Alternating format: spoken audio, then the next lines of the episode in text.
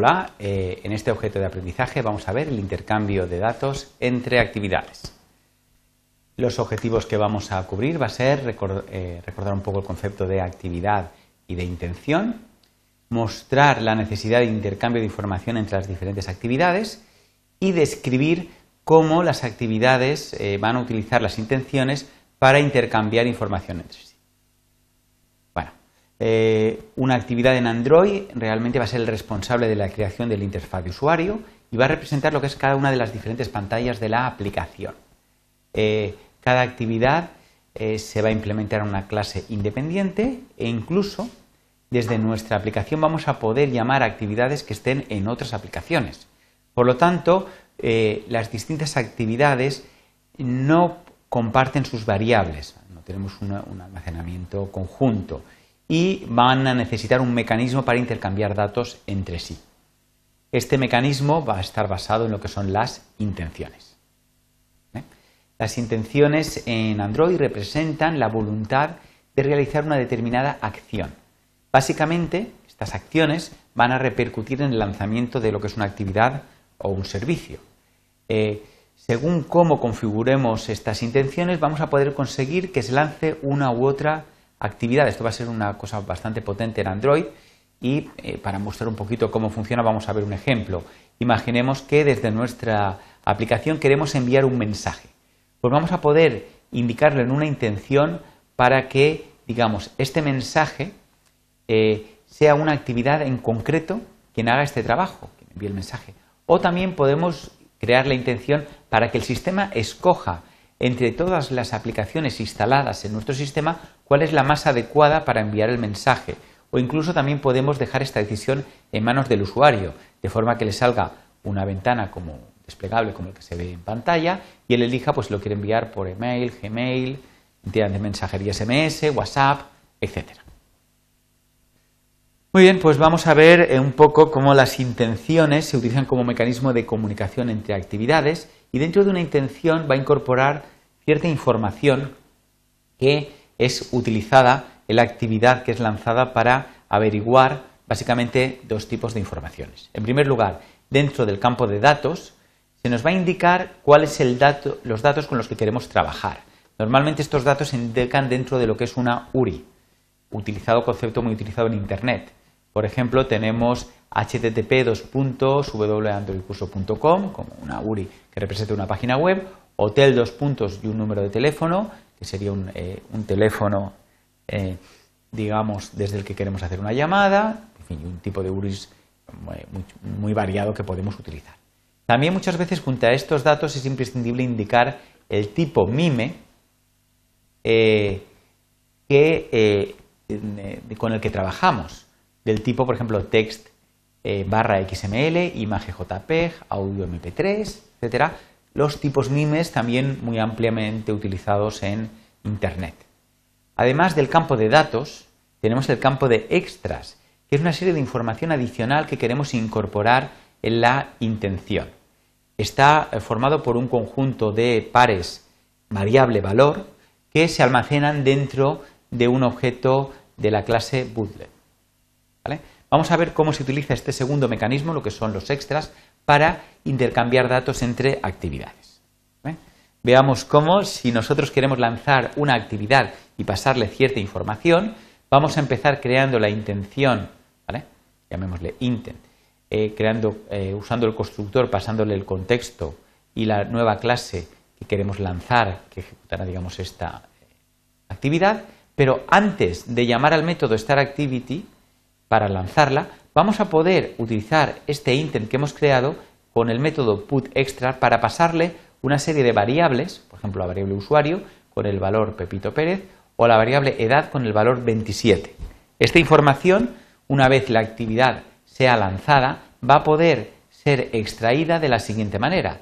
En primer lugar, eh, se creará un nuevo bundle, llamémosle extras, donde mediante el método getIntent obtenemos el intento con el que hemos sido lanzados y getExtra nos dará este bootlet con toda esta información que se ha incorporado.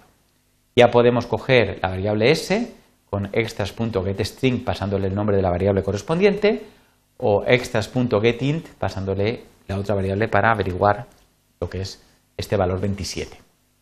Muy bien, esto para pasar información a una nueva actividad que lanzamos. Pero también es posible que queramos lanzar una actividad y que ésta nos devuelva a nosotros algún tipo de información. Procederíamos de la siguiente manera.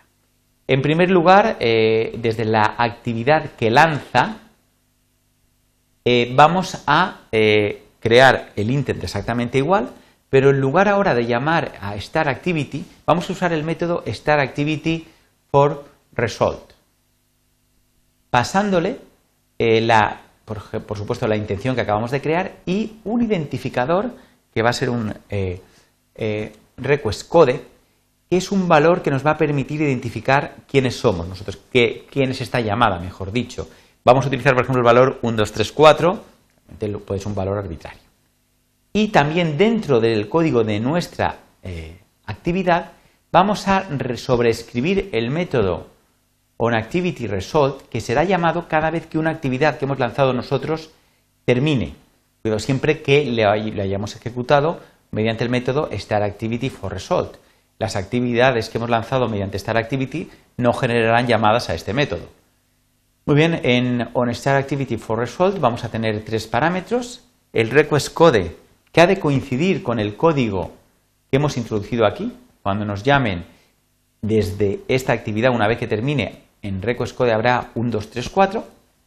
Luego tenemos ResultCode, que es el resultado de la actividad que hemos lanzado, si ha sido correcta su ejecución o ha terminado un error, etcétera, y una, intención con una serie de datos que son los datos que nos devuelve la actividad que hemos lanzado. Lo habitual es empezar este método verificando que request code sea el que a nosotros nos interesa, 1, 2, 3, 4, y que además el result code sea result OK. En ese caso ya sabemos que eh, es la actividad que a nosotros nos interesa y que además ha terminado correctamente.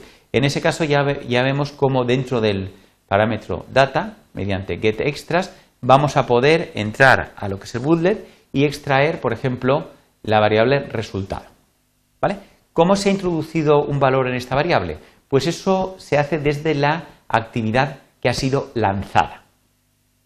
Eh, una vez que esta actividad ya tenga unos datos de respuesta y quiera, eh, digamos, devolverlos, va a crear un nuevo intent y dentro de este intent, mediante el método putExtra, va a poder poner las variables que le interesen. En este ejemplo, resultado con un valor en forma de string. Una vez que ya haya acabado de introducir los datos dentro del intent, ya mediante el método setResult, indicando cómo ha terminado, en este caso result OK, pero también podemos indicar result cancel o otro tipo de valores, y el intent básicamente que tiene todos este bootlet con los diferentes resultados podemos llamar directamente a finish desde la actividad para darla por concluida, finalizar la actividad, o también podríamos esperar hasta que el usuario pulsara el botón de volver, que sería un poco lo mismo. Si cuando le da el botón de volver hemos puesto estos valores en setResult, no habrá ningún problema, Realmente también los funcionaría exactamente igual. En conclusiones, el método finish es totalmente equivalente a que el usuario impulse sobre el botón de volver. Muy bien, pues hasta aquí un poco este objeto de aprendizaje donde hemos introducido la necesidad de disponer de un mecanismo de comunicación entre actividades. ¿eh? Hemos explicado brevemente que era una actividad y que era una intención. Y también hemos descrito este mecanismo tanto para enviar datos a una actividad eh, que queremos lanzar, como para recoger datos de esta actividad. Por supuesto, ambos mecanismos de comunicación pueden utilizarse a la vez. Podemos enviar datos a la vez que esperamos datos de esa actividad, simplemente combinando los dos métodos que hemos comentado. Muchas gracias por vuestra atención.